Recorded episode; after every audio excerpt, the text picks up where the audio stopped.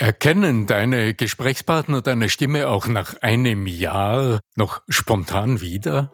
Was das mit deinem Personal Branding zu tun hat und wie du das erreichst, darum geht's heute in dieser Podcast-Episode. Bleib dran! Der Ton macht die Musik. Der Podcast über die Macht der Stimme im Business mit Arno Fischbacher und Andreas Giermeier. Für alle Stimmbesitzer, die gerne Stimmbenutzer werden wollen.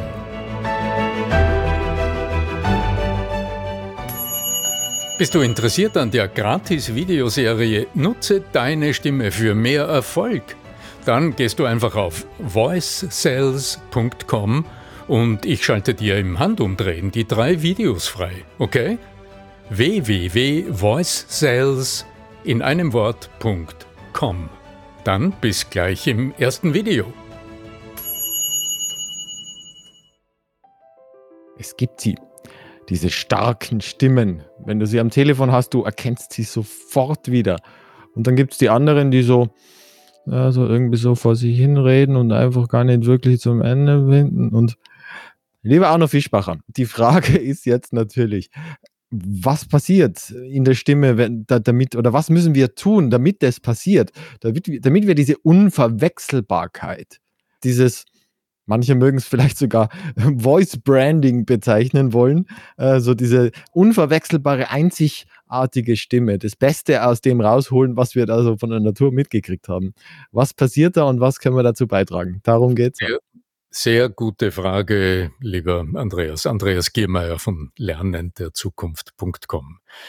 Denn auf der einen Seite hörst du immer wieder, und davon, darüber haben wir auch äh, schon öfter gesprochen, jede Stimme ist in einem gewissen Sinne einzigartig.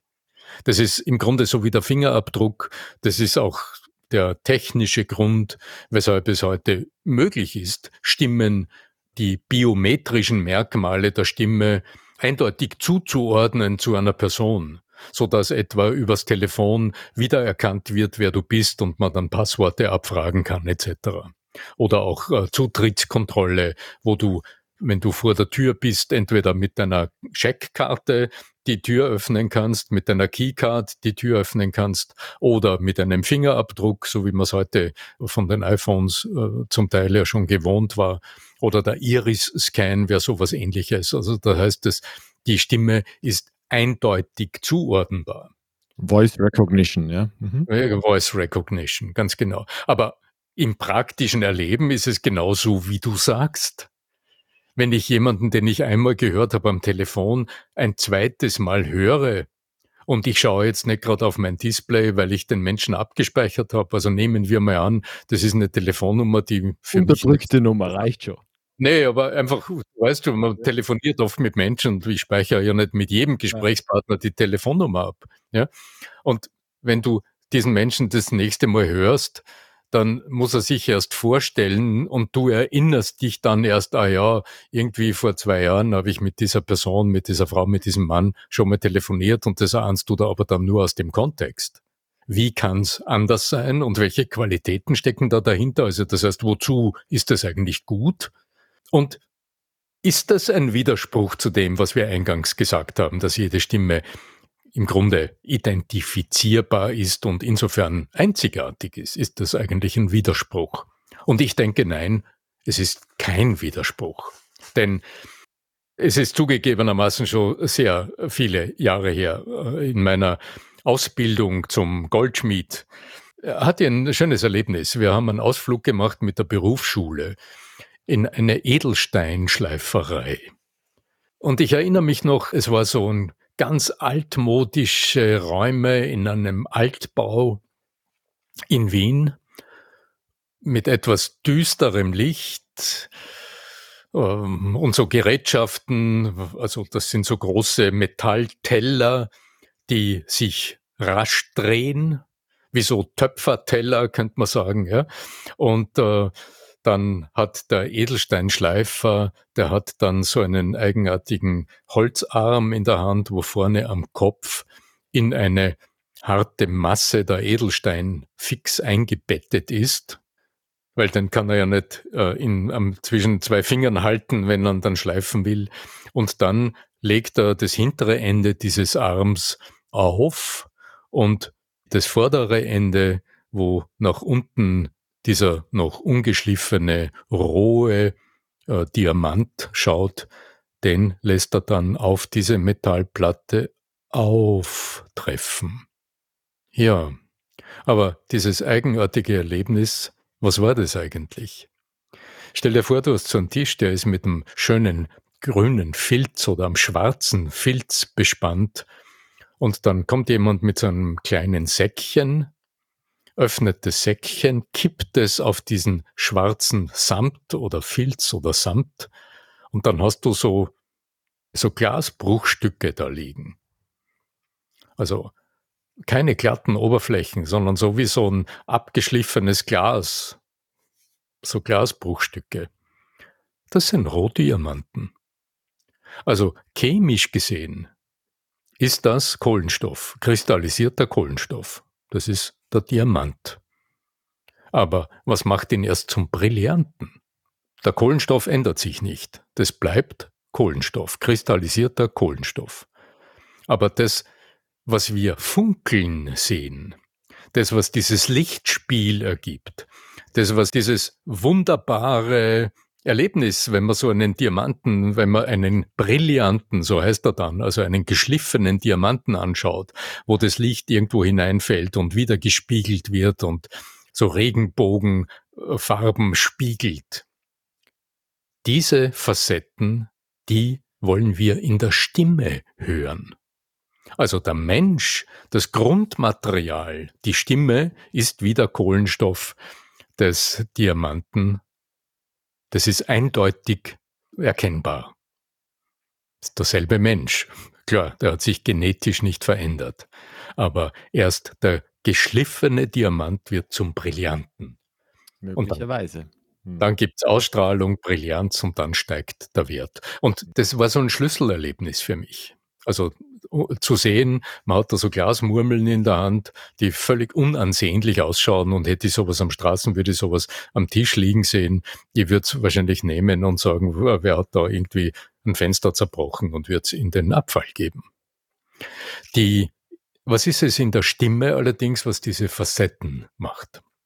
Und technisch gesehen ist lustig, ich mache das ab und zu im Stimmcoaching, wenn ich mit Menschen arbeite, die auch ein bisschen einen technischen Hintergrund haben, gern auch mit Ingenieurinnen oder Ingenieuren, die sich dafür interessieren, wie kann ich mir jetzt am Bildschirm meine Stimme anschauen und was kann ich daraus erkennen.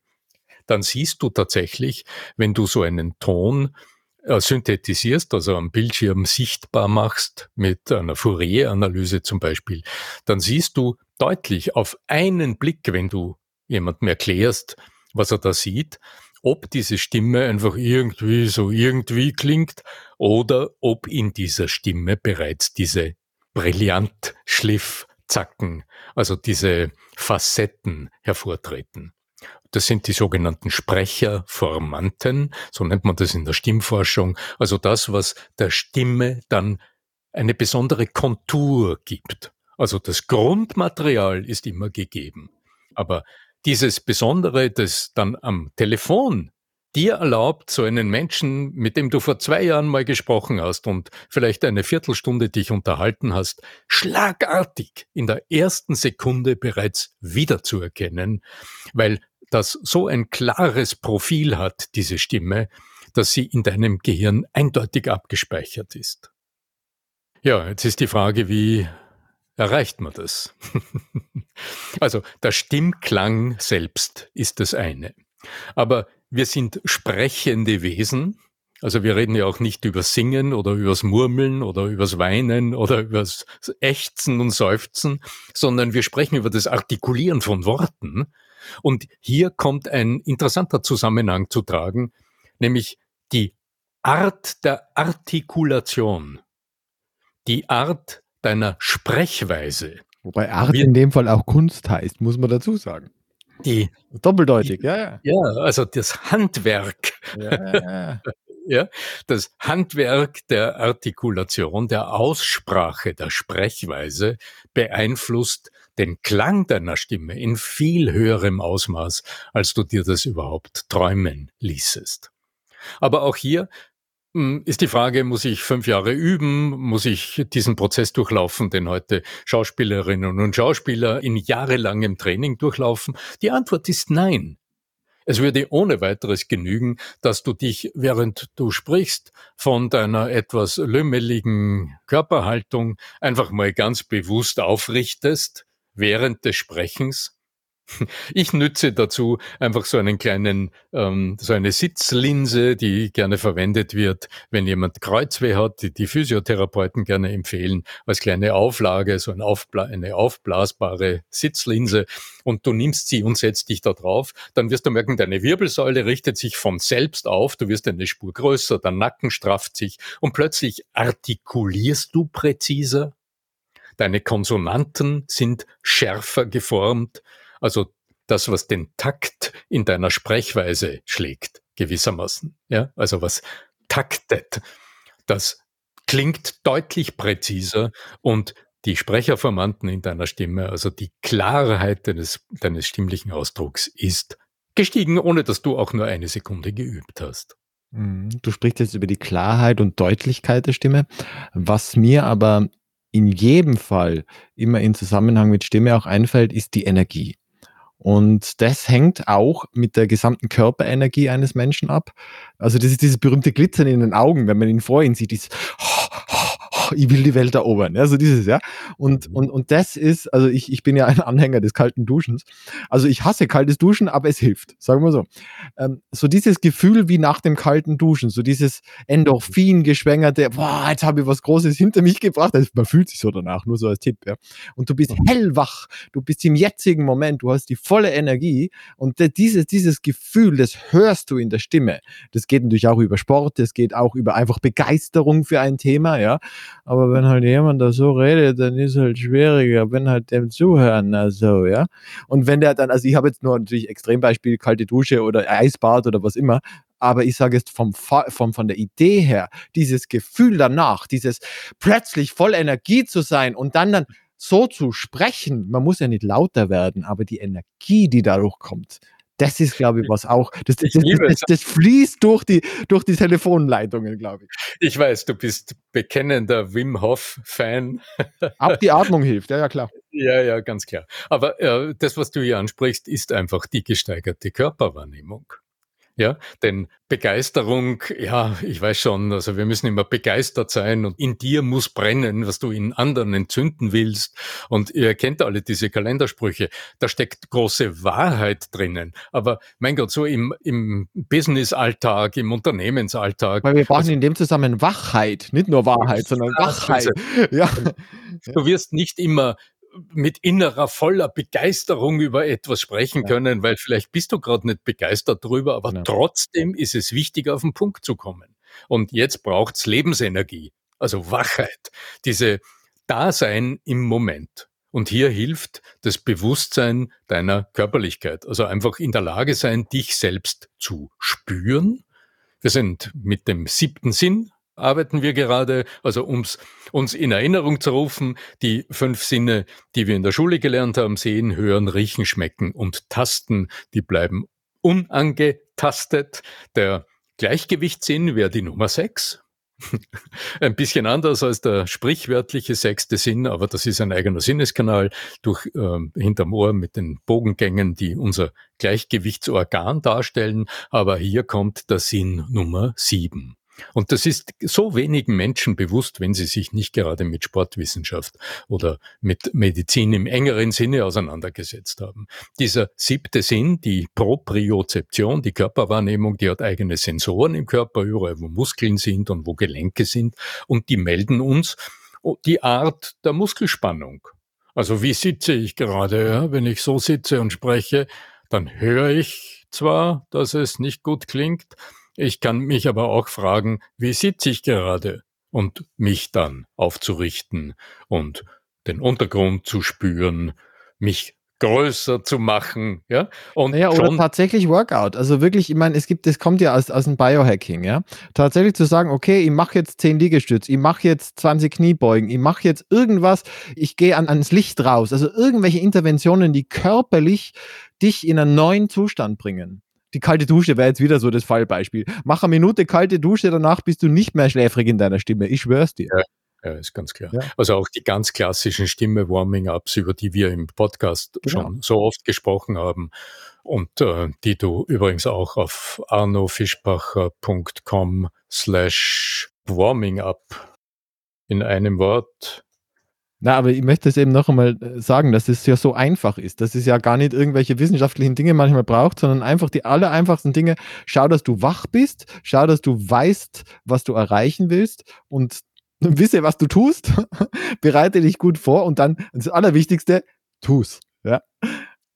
Ja, ja. Das Körperempfinden oder die Körperwahrnehmung, die lässt sich ja in Sekunden des Tages lässt sich die trainieren. Ich meine jetzt. Äh, wenn man mal weiß, dass das Ding überhaupt gibt, also das ist es ja. Also nicht jeder von uns wird gerne Liegestütz machen, aber ich denke, einfach mal zwischendurch auf einem Bein stehen und sich ein bisschen größer machen, ist schon eine Intervention, bei der dein Körper, dein Organismus sich organisieren muss und wo deine Aufmerksamkeit plötzlich nur auf das gerichtet ist. Ja, der Puls also sollte mal hochgehen, das war die Idee. Deswegen, ja, deswegen Liegestütz, ja. Hm. Ja, ganz genau. Einfach auf das ausgerichtet ist. Und jedes, äh, jedes noch so kleine Aufwärmen deiner Stimme ist immer eine körperliche Aktion. Mhm. Also das ist immer diese Aktion, die äh, dir bewusst macht, dass letztlich der Ton, der aus deinem Mund herauskommt, ja nur aus dem sich bewegenden Organismus überhaupt entsteht und dass es lohnt, sich bewusst zu werden, wie du gerade bist und wie viel Lebensenergie gerade in dir ist. Und wenn du merkst, da ist jetzt weniger, dass du dann auch weißt, welche kleine Intervention kannst du mit dir selbst vereinbaren, um dort hinzukommen. Einfach dich ein bisschen aufrichten zum Beispiel oder mal im Auto die Schultern kreisen und schon ist es erledigt und du hast deine Körperwahrnehmung wieder nach vorne gebracht. Hast du Interesse an der kostenlosen Videoserie Nutze deine Stimme für mehr Erfolg? Dann geh einfach auf voicesales.com und ich schalte dir drei Videos frei, die dir zeigen, wie es geht. Warum nicht gleich ausprobieren? www.voicesales.com Trotzdem möchte ich noch ergänzen, das, was du sagst, stimmt alles. Atmung ist auch eine Intervention. Atmung. Ja, ja natürlich. Das wirklich äh, zum Beispiel diese Hyperventilationsgeschichte, tiefes Atmen. Mach das einmal 30 Mal und danach bist du hellwach. Ist klar, der Körper kriegt so viel Sauerstoff, es wird so viel Kohlendioxid abgeatmet. Also wenn, wenn jetzt sagt, jemand möchte keine Kniebeugen oder so machen, dann wäre das auch eine Intervention und die Stimme wird danach auch anders klingen. Ganz genau. Also wenn es ums Hyperventilieren geht, dann würde ich sagen, das braucht ein bisschen Begleitung am Anfang oder genaueres Hinschauen. Und das tut man auch nicht während des Meetings. Na, es geht ja eher um vorher. Oder wenn man jetzt weiß, ich habe in zehn Minuten ein, wichtige, ein wichtiges Gespräch, dann muss ich mich irgendwie aufwärmen oder dahingehend, ja. Und das ja. wäre zum Beispiel eine Geschichte, dass man einfach äh, tiefe Atemzüge macht, keine Ahnung, 30 tiefe Atemzüge. Man, ob man das jetzt hyperventilieren nennt, weiß ich nicht, aber halt 30 tiefe Atemzüge, da passiert schon was. Oder einfach mal die Schultern hochhebt und runterfallen lässt. Manchmal ist auch, weißt du, ich denke immer so ganz businesspraktisch. Du, du stehst schon am Gang und du weißt gleich, äh, hast du einen Termin und du merkst, du bist noch nicht ganz richtig irgendwie in deinen Schuhen, also du bist noch nicht so richtig in dir selbst, weil du hast gerade ein schwieriges Telefonat hinter dich gebracht etc., dann wird's ohne weiteres genügen, dass du einfach nur mal im Stehen den Boden spürst, deine Schultern hochhebst und mit so einem inneren Ausseufzer die Schultern fallen lässt und für einen kurzen Moment nachspürst, was deine Atmung tut und in den Körper hineinkriechst und mal wahrnimmst, wie es dir geht. Also Oft führen ganz kleine Interventionen bereits zum Ziel. Aber ich bin selbst ein, also ich, ich trainiere mit dem, äh, also ich persönlich bin da ganz bei dir. Ich trainiere selbst. Ich merke, ich brauche es mit einem Personal Trainer. Hm, ich nehme auch das Geld in die Hand, weil ich weiß, mit zunehmendem Alter baut man die Muskulatur ab, die Beweglichkeit wird eingeschränkt. Und ich will das nicht haben, also tue ich was dagegen. Und je früher du mit diesen kleinen Dingen beginnst und je früher du auch drüber nachdenkst, was dir gut tut, und sei es einfach nur mal äh, rasch gehen. Einfach statt mit äh, dem, dem Bus zu fahren oder statt der Autofahrt oder statt der U-Bahn mal früher aussteigen und äh, zwei U-Bahn-Stationen zu Fuß gehen und schon erlebst du, was in dir ist und du merkst, das Gehirn funktioniert besser. Und dich dem Licht aussetzen, das ist auch wichtig. Ja, Licht mhm. aussetzen, ganz genau. Weil wir ja gerade jetzt in den Wintermonaten praktisch, wenn wir aus, außer Haus gehen, ist es dunkel, dann sind wir den ganzen Tag im Büro und dann gehen wir wieder heim und da ist schon wieder dunkel. Und, das, und dazwischen waren wir nur unter künstlichem Licht äh, und das ist halt genau. einfach auch dem, auch der Psyche nicht zuträglich, aber auch der körperlichen Energie und der geistigen Energie, mentalen Energie. Dann hätten wir jetzt ein ganzes Potpourri an Möglichkeiten. An Möglichkeiten. Ganz genau. Ja. ja. Nochmal zurück, ähm, wenn es um die Wiedererkennbarkeit deiner Stimme geht. Also wenn du willst, dass deine Stimme so einen kleinen Festplattenspeicherplatz im Kopf deiner Kunden, deiner Mitarbeiterinnen, Mitarbeiter, dann wer immer es ist im Unternehmen hat, dann Stärke deine Stimmbewusstheit. Schau dir an, wie entsteht Stimme, wie kannst du deine Sprechweise bewusst wahrnehmen. Hol dir noch mehr, immer noch mehr Bewusstheit über die Art, wie du formulierst, wie du klingst und wie du körperlich agierst. Ja, salbungsvolle Worte sind es schon fast heute. Festplattenspeicherplatz, ich finde es cool. In diesem Sinne, mein lieber Arno, ich bedanke mich ganz herzlich. Ich glaube, dass wir heute wirklich einen schönen Rundumschlag mitgegeben haben, was man denn tun könnte, mehr Energie in die Stimme zu kriegen auf der einen Seite, aber dadurch auch, auch die Wirkung erzeugen können. Und das heißt ja, Stimme wirkt. Ähm, immer wieder erkannt, wiedererkannt zu werden und diese, was ja immer wichtiger wird, auch sich abzuheben von der Masse, das nennt sich heute gemeinhin als Personal Branding oder äh, Personenmarke oder was auch immer der, der Begriff dazu ist. Ich glaube, da haben wir heute einen schönen Beitrag dazu geleistet. Ich bedanke mich und überlasse dir wie immer die letzten salbungsvollen Worte, die du heute schon fast zwischendrin gegeben hast. Ja, genau. Also die, ähm, die Seite auf der du eine ganze Zusammenstellung von Warming-up-Möglichkeiten für deine Stimme findest. Die verlinken wir in den Show Notes. Und mir bleibt nur noch heute dir viel Spaß und viel Freude bei der Weiterentwicklung deiner Stimme und deines Sprechausdrucks zu wünschen. Möge die Macht der Stimme mit dir sein. Dein Arno Fischbacher.